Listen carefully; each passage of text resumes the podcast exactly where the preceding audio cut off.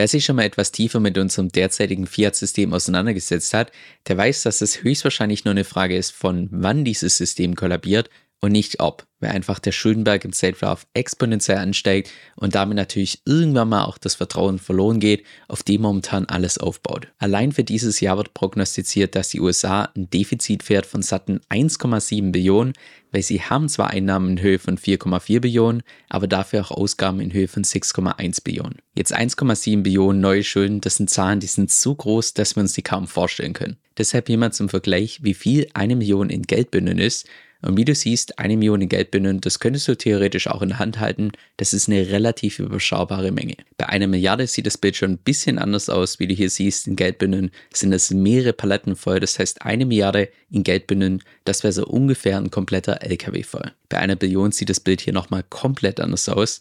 Wie du hier siehst, du als Person bist nahezu kaum mehr sichtbar im Vergleich zu den ganzen Geldpaletten hier. Also du hast hier buchstäblich mehrere Fußballfelder voll mit Geldpaletten, das ist in etwa das, was die USA in einem halben Jahr neu entschulden macht. Auch wenn du dir die Staatsverschuldung mal in absoluten Zahlen anschaust, mit derzeit ungefähr 33 Billionen an Staatsschulden, zusätzlich hier noch ungefähr 211 Billionen an ungedeckten Verbindlichkeiten. Das heißt, wenn du das hier mal aufsummierst und im Vergleich setzt zu den derzeitigen Einnahmen, dann erkennst du, dass die Schulden im Vergleich zu den Einnahmen in einem Verhältnis stehen von 55 zu 1. Das heißt, das ist in etwa vergleichbar, wie wenn du beispielsweise im Jahr 100.000 Dollar verdienst, aber dafür Schulden hast in Höhe von 5,5 Millionen. Das heißt, du müsstest jetzt in diesem Beispiel 55 Jahre dein gesamtes Gehalt benutzen, um diese Schulden tatsächlich zu tilgen, was natürlich rein faktisch gar nicht möglich ist, weil jede Person, genauso auch wie der Staat, natürlich auch Fixkosten hat. Wir wissen also, dass die Staatsverschuldung schon bereits Stand heute so groß ist, dass es nahezu unmöglich ist, dass der Staat diese Schulden jemals wieder zurückzahlen wird. Aber jetzt zur entscheidenden Frage. Was genau bedeutet das denn für uns? Was bedeutet das für unsere Investments, wie beispielsweise in Aktien, in Anleihen, Rohstoffe, Immobilien oder auch beispielsweise Kryptowährungen? Und wie können wir uns aufstellen, dass wir da tatsächlich zu den Gewinnern gehören? Und du ahnst es vermutlich bereits, genau das schauen wir uns im heutigen Video gemeinsam an.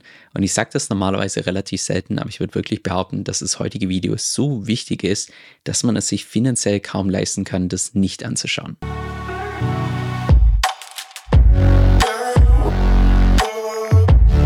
Hi, mein Name ist Kevin Zöll und auf meinem Kanal lernst du über alles, was mit DeFi zu tun hat, Decentralized Finance, inklusive auch verschiedene Strategien, wie du da das Maximum rausholen kannst.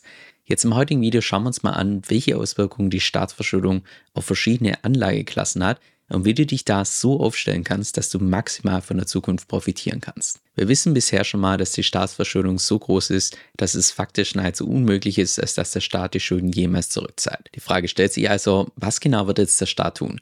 Wird er A, es zugeben, dass er einfach seine Schulden nicht zurückzahlen kann, also dass er defaultet, oder B, wird er übergehen und einfach immer mehr Geld drucken, um sich quasi aus der Situation herauszudrucken? Und auch da wissen wir bereits die Antwort, wenn wir uns einfach mal ein bisschen mit der Vergangenheit beschäftigen. Hier siehst du beispielsweise die offizielle Inflationsrate seit dem Zeitpunkt, seitdem der Goldstandard abgeschafft wurde.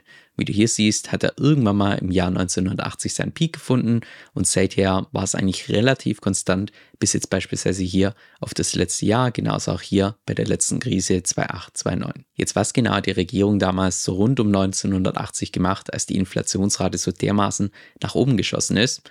Naja, sie haben einfach die Berechnung der Inflationsrate mehrfach dramatisch abgeändert und ich habe hier mal nur die größten Änderungen hier in roten Kreisen markiert, wo die Berechnung der Inflationsrate stark geändert wurde, sodass danach das Ganze viel harmloser aussieht, als es tatsächlich war. Wenn jetzt allerdings mal die Inflation mit der gleichen Berechnungsmethode von 1980 berechnest, dann siehst du, dass wir hier in blau dargestellt über die letzten zwei Jahrzehnte nahezu durchgängig eine Inflationsrate hatten von knapp 10% und in den letzten zwei Jahren sogar teilweise bis zu 18%. Was wir allerdings durch die ganzen Mainstream-Medien und natürlich die Regierung zu Gesicht bekommen, sind nur diese roten Zahlen hier. Das ist die Propaganda, die uns jeden einzelnen Monat veröffentlicht wird. Okay, an der Stelle wissen wir also schon mal zwei verschiedene Dinge. Und zwar zum einen, dass die Staatsschulden so groß sind, dass sie das rein faktisch gar nicht mehr zurückzahlen können.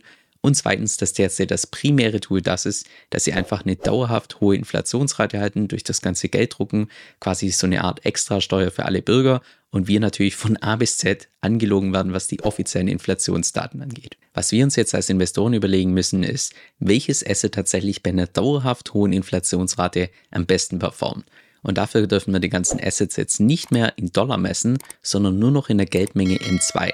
Weil genau in dieser Messeinheit wollen wir unsere Kaufkraft erhöhen. Lass uns da mal starten bei den Aktien, also in den ganzen Unternehmensbeteiligungen, was grundsätzlich zur Kategorie der Sachwerte gehört.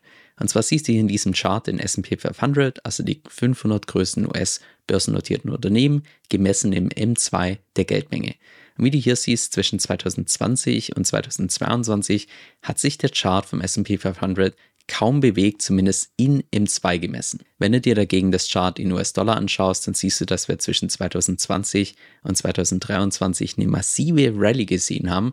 Aber diese Rallye kam eben primär dadurch, dass einfach die Geldmenge erhöht wurde, dadurch, dass der Staat viel Geld gedruckt hat. Hier siehst du beispielsweise das erste Chart nochmal ein bisschen weiter rausgezoomt.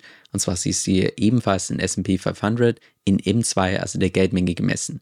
Wie du hier siehst, seit der Krise 2008, also der großen Finanzkrise, bis zum Covid-Crash und auch danach, ja, der Preis ist hier zwar angestiegen in M2 gemessen, allerdings relativ wenig, wenn man mal ehrlich ist. Also hier über die letzten 15 Jahre konnte man zwar mit Aktien oder beziehungsweise mit dem S&P 500 seine Kaufkraft in M2 gemessen halten und sogar leicht erhöhen, aber nur relativ wenig. Wir haben also gesehen, dass Aktien definitiv ein Schutz sind gegen eine dauerhaft hohe Inflationsrate, aber vermutlich deutlich weniger, als sich das die meisten Leute tatsächlich bewusst sind.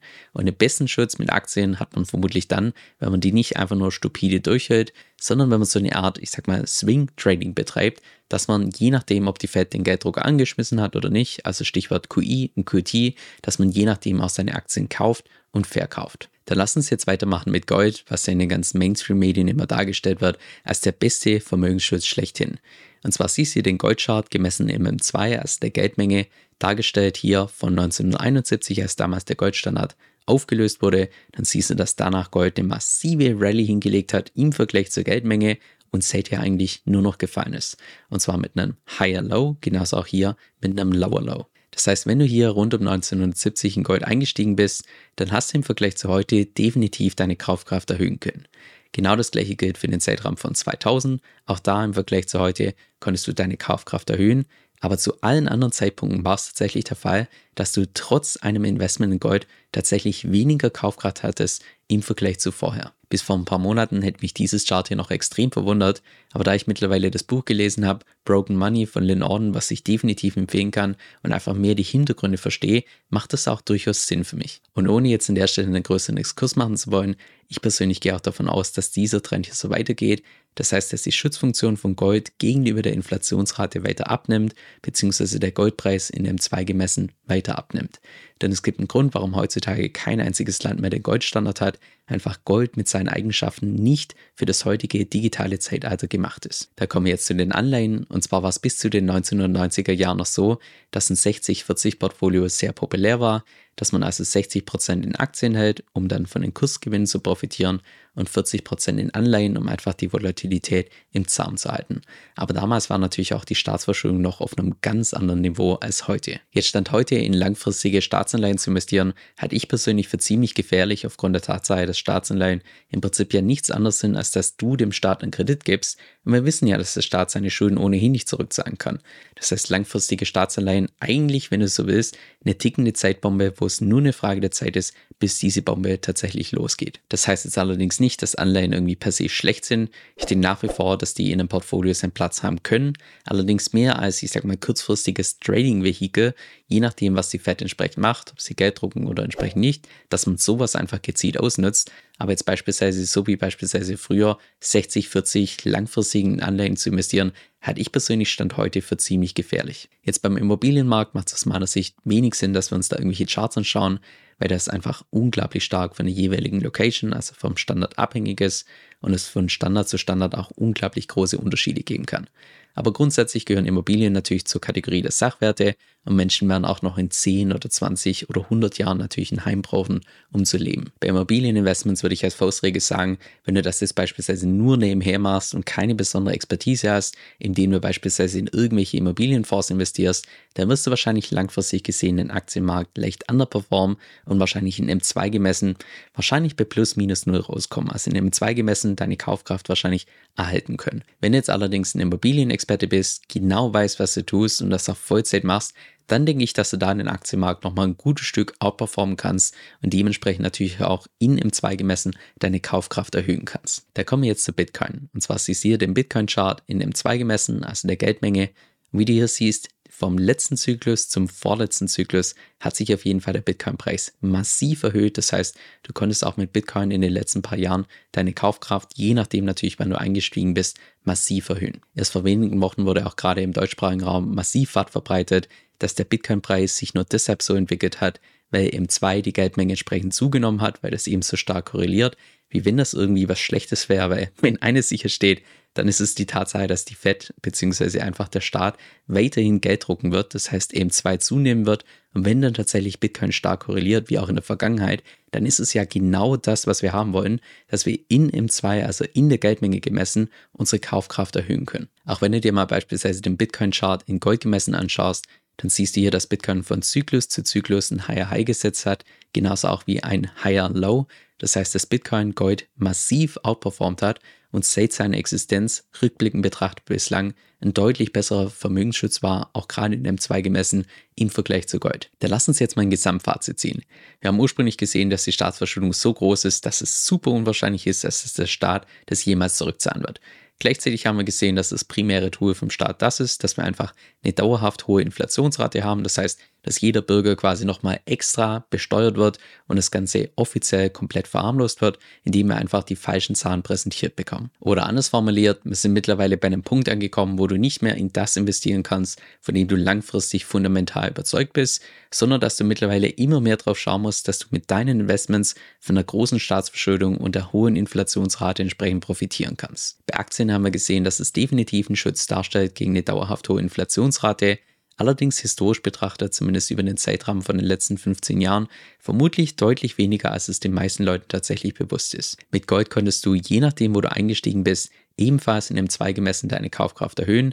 Wenn du jetzt allerdings kein Glück hattest und zum richtigen Zeitpunkt eingestiegen bist, dann ist die Wahrscheinlichkeit sogar höher, dass du über die letzten 50 Jahre trotz einem Investment in Gold, dass da trotzdem deine Kaufkraft abgenommen hat. Bei Anleihen haben wir gesehen und insbesondere den Staatsanleihen, dass es im Wesentlichen nur eine tickende Zeitbombe ist. Das heißt nicht, dass es für kurzfristige Trades nicht geeignet ist, aber langfristig gesehen Anleihen vermutlich Stand heute die gefährlichste Anlageklasse. Immobilien können ebenfalls einen Schutz darstellen gegen eine dauerhaft hohe Inflationsrate, je nachdem, welche Expertise du da hast und je nachdem natürlich auch, wie viel Zeit und Energie du in das Ganze reinsteckst. Historisch betrachtet, der mit Abstand beste Performer, was die Geldmenge M2 angeht, war Bitcoin und ich persönlich gehe auch mit einer sehr, sehr hohen Wahrscheinlichkeit davon aus, dass dieser Trend so weitergeht, dass Bitcoin von Zyklus zu Zyklus ein Higher High setzen wird, genauso auch wie ein Higher Low. Es gibt allerdings noch außerhalb von diesen Anlagenklassen eine zweite Möglichkeit, wie du ebenfalls von einer hohen Inflationsrate profitieren kannst. Und zwar durch Schulden. Genau dazu habe ich auch erst vor kurzem ein YouTube-Video veröffentlicht, was ich dir unten in der Beschreibung verlinkt habe.